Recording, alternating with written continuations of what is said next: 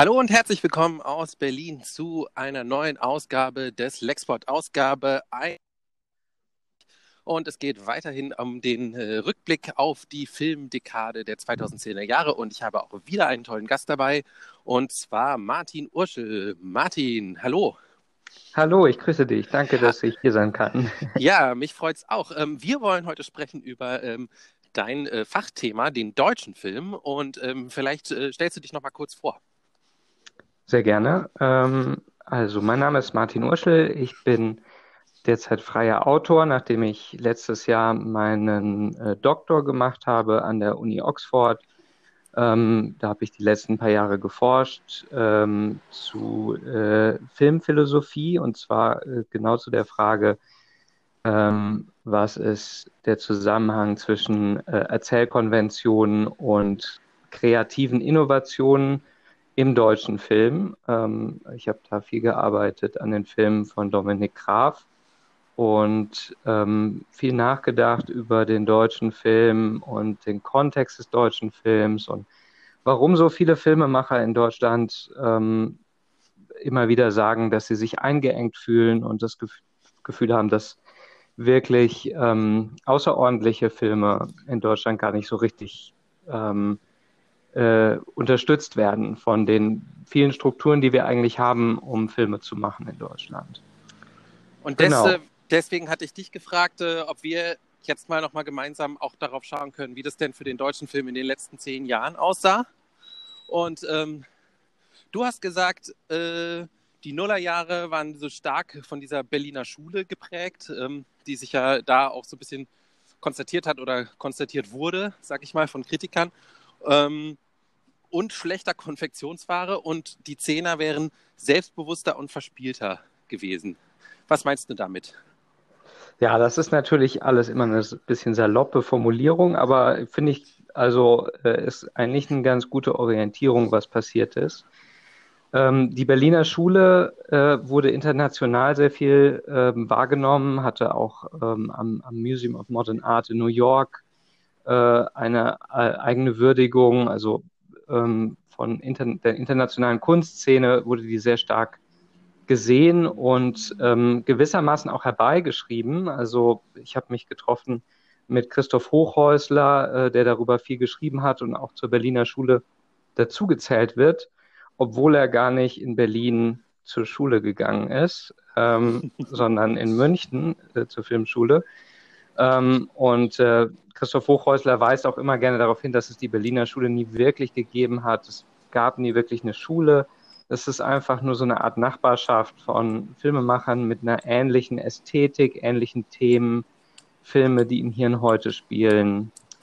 Ähm, damals sehr hart kritisiert von Dominik Graf, der gesagt hat, ähm, das sind äh, Filme, die ähm, so abstrakt sind und so kalt ähm, und das so ein bisschen vor sich hertragen wie so ein Schild. Interessanterweise haben dann ähm, Christian Petzold und Christoph Hochhäusler sich mit Dominik Kraft zusammengesetzt und ein Gespräch geführt, das sehr interessant ist, ähm, das man also nachlesen kann und ähm, haben sich darauf geeinigt, dass es ähm, äh, eigentlich in Deutschland zu wenig sowas gibt wie eine Nachbarschaft, in der man gemeinsam Filme machen kann und haben dann ähm, Ende der Nullerjahre eine gemeinsame Miniserie gemacht, Drei Leben, wo jeder einen Film gemacht hat ähm, und wo sie diese erstmal so wahrgenommene Teilung zwischen ernste Kunstfilme, Berliner Schule und äh, Unterhaltung, Genrefilm ähm, zusammengebracht haben. Und dann also im Grunde genommen äh, gesagt haben, so, das muss gar nicht unbedingt so ein Widerspruch sein. Ne? Ähm, und ich würde sagen, in den, in den, Nuller, in den äh, 2010er Jahren, die danach gefolgt sind, sieht man, wie dieser Impuls der da Ende der Nullerjahre kam, lass uns doch vielleicht dieses Lagerdenken überwinden, lass uns mehr zusammenarbeiten und sehen, ähm, dass Unterhaltung und Kunst äh, keine trennscharfen Gruppen sind, die also keine Überlappung haben, sondern die können sich auf wunderbare Weise überlappen.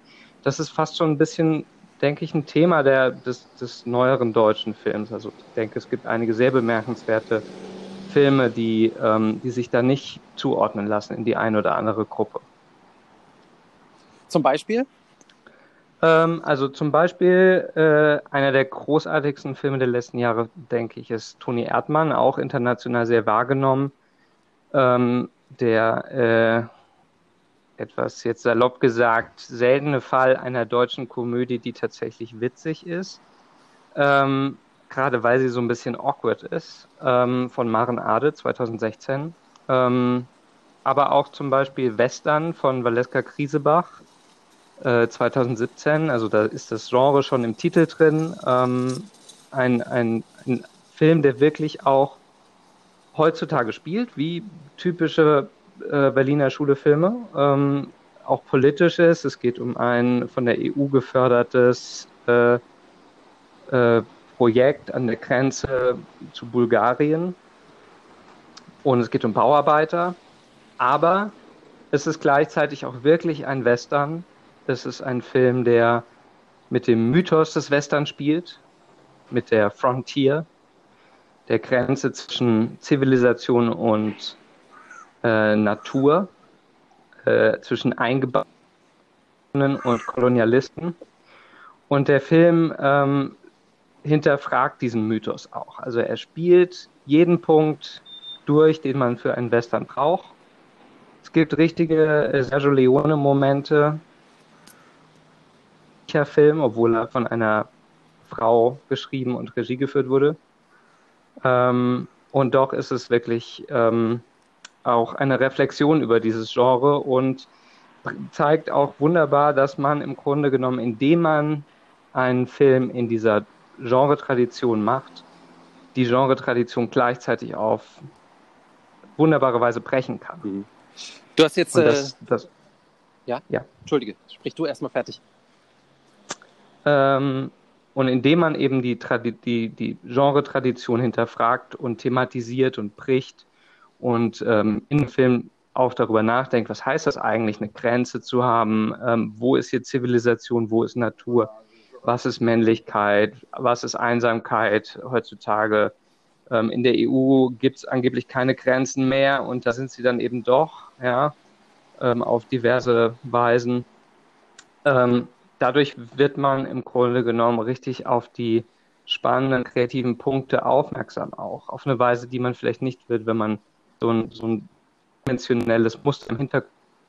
Also der Film funktioniert kennt. Du hast, du hast ja Toni Erdmann gerade schon erwähnt und du meintest ja auch generell, dass so der Erfolg des deutschen Films im Ausland auch ein Indikator dafür ist, dass da eventuell so eine Brücke geschlagen wurde zwischen Kunst und ähm, Kommerz. For lack of a better term. Ich, ich würde sagen, das ist so, ja. Also im, äh, es ist natürlich immer ein bisschen schwierig, woran misst man Erfolg, dass man viele Tickets verkauft, ist Erfolg, dass die Kritiker besonders happy sind, ist Erfolg, dass man aus dem Ausland viel Applaus bekommt. Ähm, da gibt es ja nicht wirklich ein, ein, stabiles Kriterium, was ein, ein Erfolg ist. Aber die Tatsache, dass ähm, diese Filme im Ausland äh, auch gesehen und begeistert aufgenommen werden, ist, finde ich, schon ein, ein, Indikator dafür, dass das was Besonderes ist und dass da was gelingt. Ähm, während also viele deutsche Komödien, äh, gerade in den Nullerjahren, ähm, in ihrer Seichtheit und Allgemeinheit vielleicht ein bisschen ähm, also da war es auch schon ein Indikator, dass die, im Ausland man es eben nicht lustig fand. Äh, würde ich sagen, dass, dass an denen irgendwas nicht so ganz richtig ist.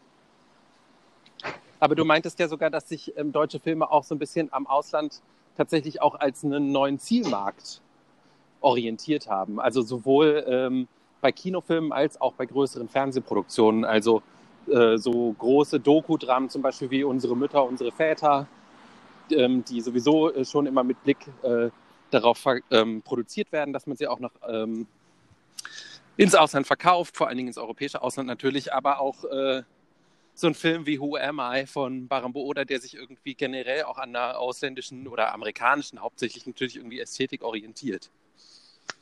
Genau. Ähm, also zunächst mal ist man einfach, denke ich, in einem Kontext, wo andere Filmemacher in anderen Ländern bemerkenswerte Sachen machen und ähm, man sich als deutscher Filmemacher dann fragen muss, ähm, was ist meine eigene spezifische Weise ähm, in meinem deutschen Kontext, vor meinem deutschen Hintergrund, ähm, darauf zu reagieren oder meine eigene Version davon zu entwerfen oder was meinen völlig eigenen Weg zu gehen.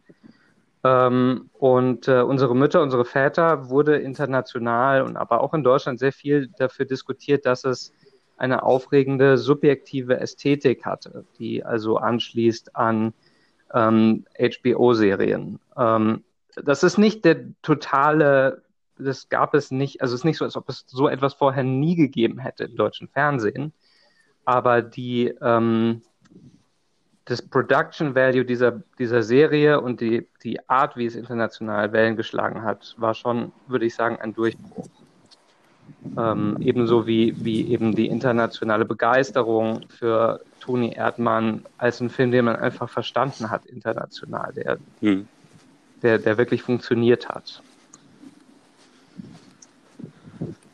Und äh, auf der anderen Seite dieser eigentlich eher vielleicht positiven äh, Gedanken, also einerseits äh, so eine Versöhnung und auf der anderen Seite irgendwie dadurch auch ein Erfolg über Grenzen hinweg, sagst du aber, dass, äh, dass zu Hause quasi die Probleme dafür trotzdem nicht gelöst wurden. Kannst du noch mal sagen, was du damit meinst?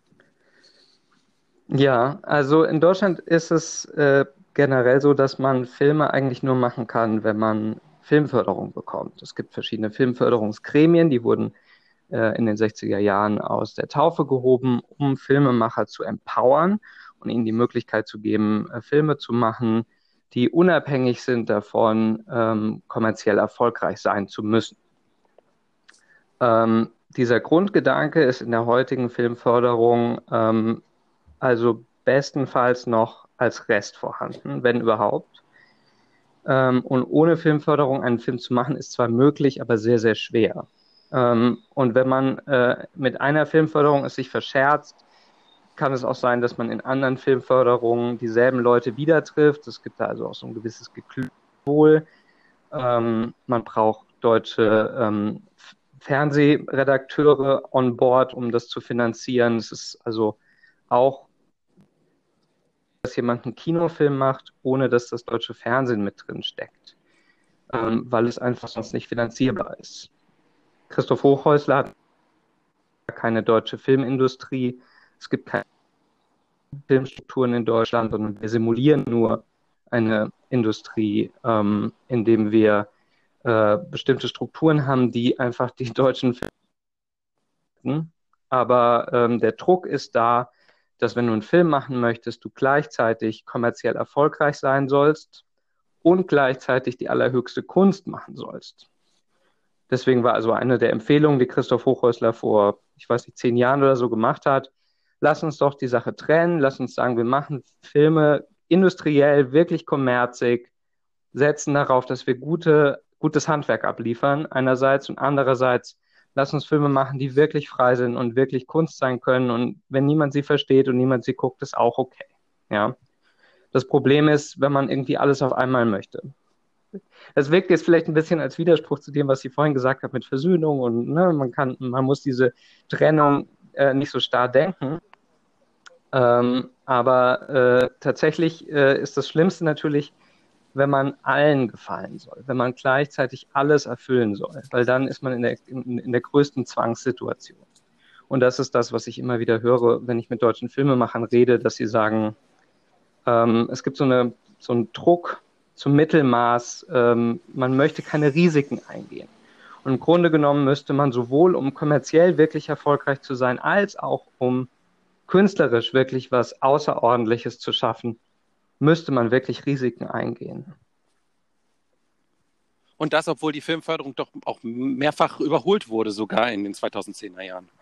Ja, die wurde überholt, aber die wurde vor allem in die Richtung überholt, dass man gesagt hat, das ist eine Form von äh, Industrieförderung. Also es geht da darum, ähm, dass man ähm, möglichst kommerziell erfolgreiche Filme macht. Also der künstlerische Aspekt wurde im Grunde genommen hinten angestellt in den ähm, Reformen der Filmförderung.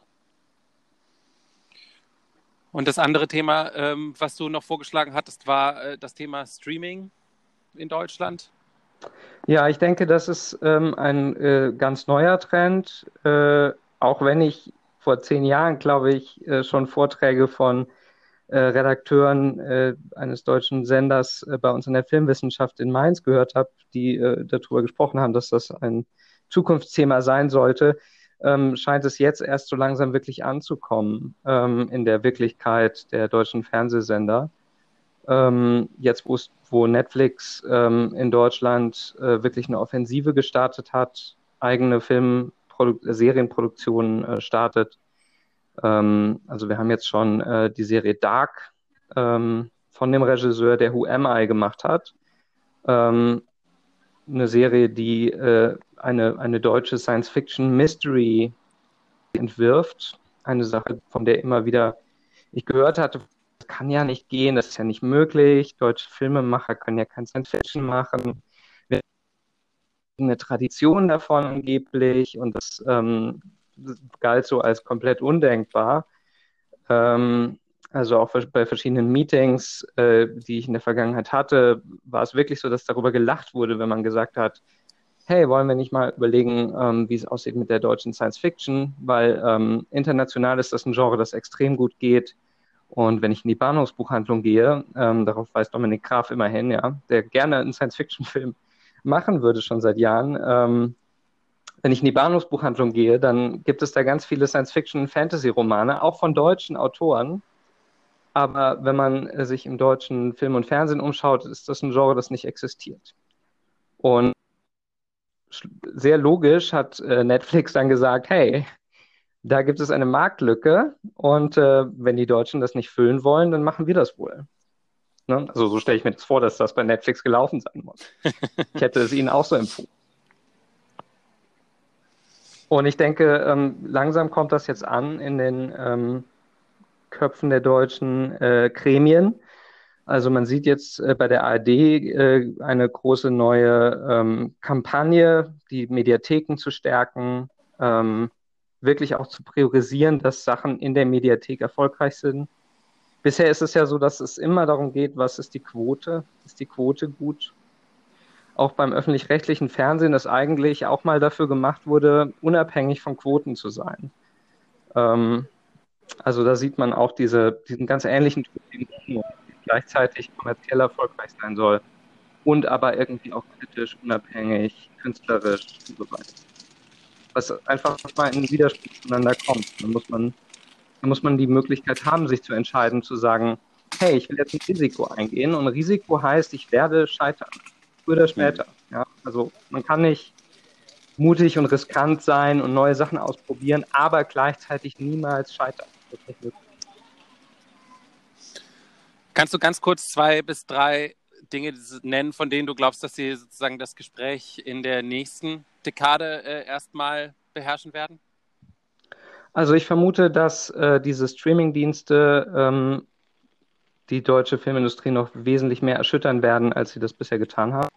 Ich denke, dass Netflix noch mehr ausbauen wird und ähm, äh, Kapazitäten an sich bindet. Äh, ich könnte mir vorstellen, dass vielleicht auch Amazon, Disney Plus und die neuen weiteren amerikanischen Streaming-Dienste ähm, sich breit machen und ähm, dass da plötzlich ein Geldfluss ist und Wettbewerbsdruck, äh, der äh, bisher unbekannt ist, weil wir dann nämlich als Filmemacher in Deutschland Ressource werden für einen weltweiten Markt, während also der deutsche Film bisher schon sehr stark nach Deutschland geguckt hat und für ein deutsches Publikum Filme gemacht hat, ähm, geht es dann in, darum, wie kommt man europaweit, weltweit an das Publikum. Und ähm, in den letzten Jahren hat sich da der Begriff des Europudding schon irgendwie etabliert, so ein bisschen so allgemeine Filme, ne, sowas wie ziemlich beste Freunde oder die Sties oder auch ähm, Michael Haneke-Filme, auf die sich alle einigen können, dass sie Kunst sind. Ähm, das, das nennt man Europudding. Filme, die ähm, in ganz Europa ankommen und dafür auch gemacht sind. Und auch ähm, häufig finanziert sind über verschiedene europäische Filmförderungen aus unterschiedlichen Ländern. So ist es, so ist es. Ja. Michael Haneke arbeitet ja auch regelmäßig in Frankreich und ne, also ähm, ich denke, das wird stärker werden, der Druck, ähm, Euro-Pudding zu machen und der Druck, vielleicht weltweiten Pudding zu machen. Ähm, und gleichzeitig dann die Frage, was ist denn nun das Spezifische? Wofür steht man hier? Ja, wer, wer, wer, wer ist man? Was ist das konkrete, Besondere, die eigentümliche Perspektive, die sich vielleicht ähm, diesem, dieser Tendenz zur Verallgemeinerung ein Stück weit widersetzt? Aber dann ist auch die Frage, ob wir das hinkriegen, ähm, die Leute darin zu unterstützen, eigentümliche Sichtweisen zu entwickeln, ähm, ob wir bereit sind, auch Risiken einzugehen und zu sagen, hier ist ein Filmemacher, der was äh, machen möchte, was alle ziemlich bescheuert finden, aber was hinterher vielleicht aufregend sein könnte. Oder auch nicht, ja. Also ich denke da zum Beispiel an Christoph Schlingensief. Christoph Schlingensief hat jahrelang Filme gemacht, die wirklich, wirklich seltsam sind. Und äh, ich bin so froh, dass er, dass er die machen konnte. Ne? Mhm. Ähm, aber ich denke zum Beispiel auch an sowas wie The Matrix oder, oder Peter Jacksons Herr der Ringe Filme, die es niemals gegeben hätte, wenn nicht irgendjemand gesagt hätte, okay, das ist wirklich wirklich seltsamer Filmemacher. Das muss man sich auch im Nachhinein einfach nochmal vor Augen rufen, wie unbekannt diese Filmemacher waren, bevor sie ihren Durchbruch hatten. Ja? Und wie bescheuert das erstmal klang, ja, oder Game of Thrones wenn, wenn wir in Deutschland sowas sehen wollen, dann müssen wir unseren Filmemachern auch einfach vertrauen und äh, das Risiko eingehen, ihnen einfach mal die Möglichkeit zu geben, Sachen auszuprobieren, die im ersten Moment sehr eigentümlich und sehr bescheuert klingen. Das klingt nach einem guten Schlusswort, finde ich. ähm, aber äh, du wirst nicht entlassen, ohne, wie alle meine Gäste, noch einen Musiktipp loswerden zu können. Schieß los. Ja, ich würde gerne empfehlen als Musiktipp äh, Tim Hardens äh, How Can We Hang On to a Dream. Ähm, das ist das Lied, das in Christian Petzolds Die innere Sicherheit so ein bisschen als Leitmotiv immer wieder auftaucht. Ein wunderschönes, geisterhaftes, trauriges Lied ähm, und für mich auch ein äh, wichtiger Moment im deutschen Film der letzten Zeit. Alles klar. Vielen Dank, Martin, für deine Zeit. Sehr ähm, gerne. Man kann dir auf Twitter folgen, glaube ich, als äh, Martin Urschel. So Und äh, ich hoffe, wir hören bald noch mehr von dir in irgendwo anderen Bereichen. Das hoffe ich auch. Alles Gute. Alles klar. Bis dann. Danke. Ich wünsche äh, allen Hörerinnen und Hörern wie immer noch einen schönen Tag.